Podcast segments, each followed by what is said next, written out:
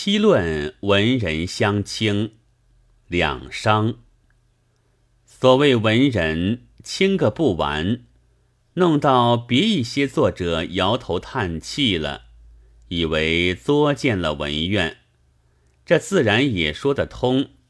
陶渊明先生采菊东篱下，心境必须清幽闲适，他这才能够悠然见南山。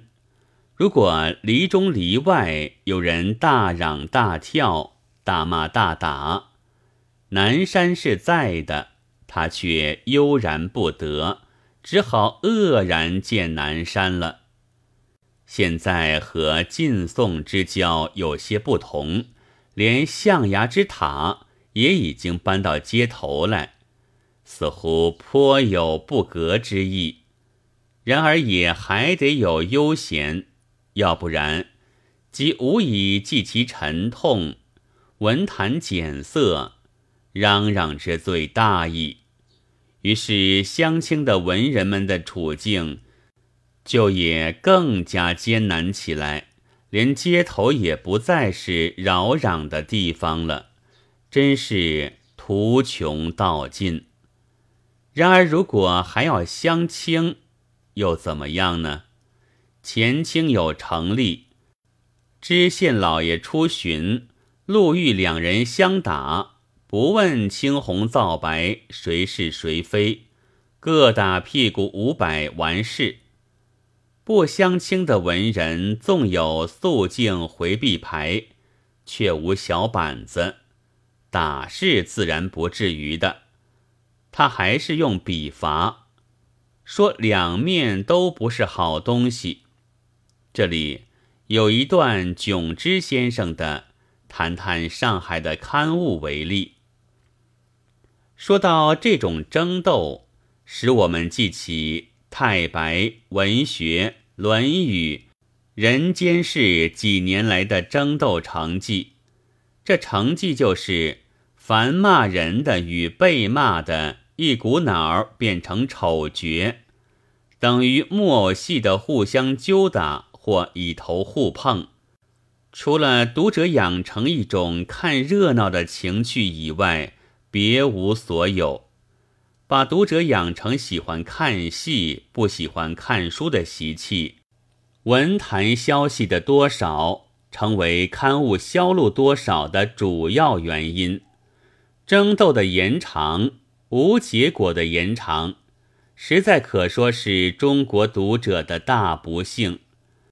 我们是不是还有什么方法可以使这种私骂占篇幅少一些？一个时代的代表作结起账来，若只是这些精巧的对骂，这文坛未免太可怜了。天津大公报的小公园，八月十八日，这种斗争。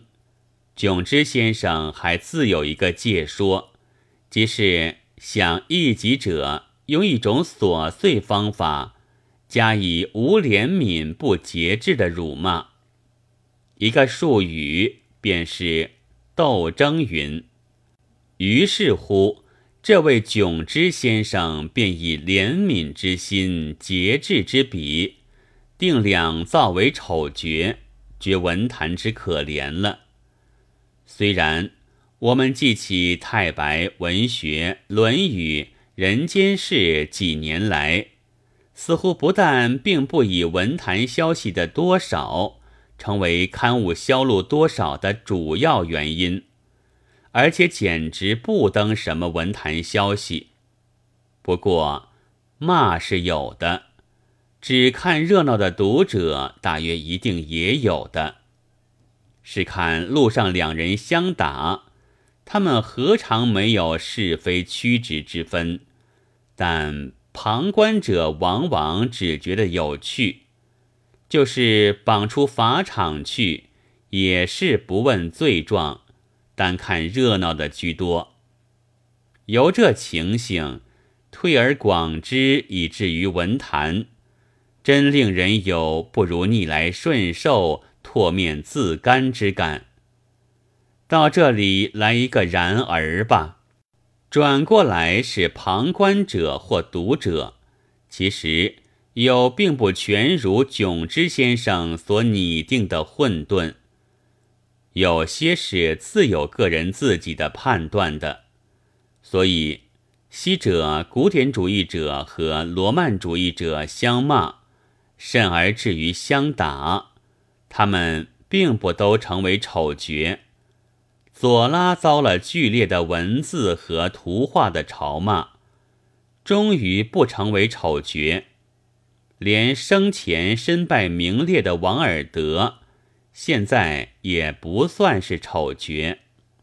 自然，他们有作品，但中国也有的。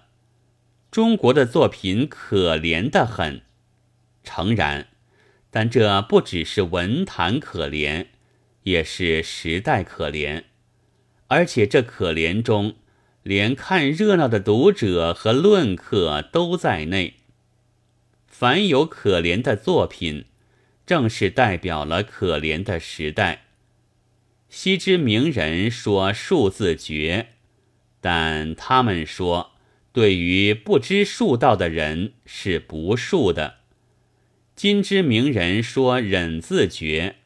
春天的论客以文人相轻混淆黑白，秋天的论客以凡骂人的与被骂的一股脑变成丑角，抹杀是非。冷冰冰、阴森森的平安的谷种中，怎么会有生人气？我们是不是还有什么方法可以使这种私骂占篇幅少一些？囧之先生问：“有是有的，纵使明知曰私骂，但大约绝不会件件都是一面等于二加二，一面等于一加三。在私之中，有的较近于公；在骂之中，有的较合于理的。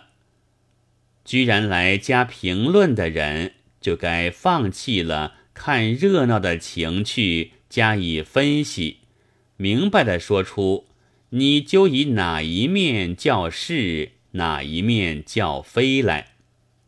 至于文人，则不但要以热闹的增向一己者进攻，还得以热烈的增向死的说教者抗战。在现在这可怜的时代。能杀才能生，能增才能爱，能生与爱才能闻。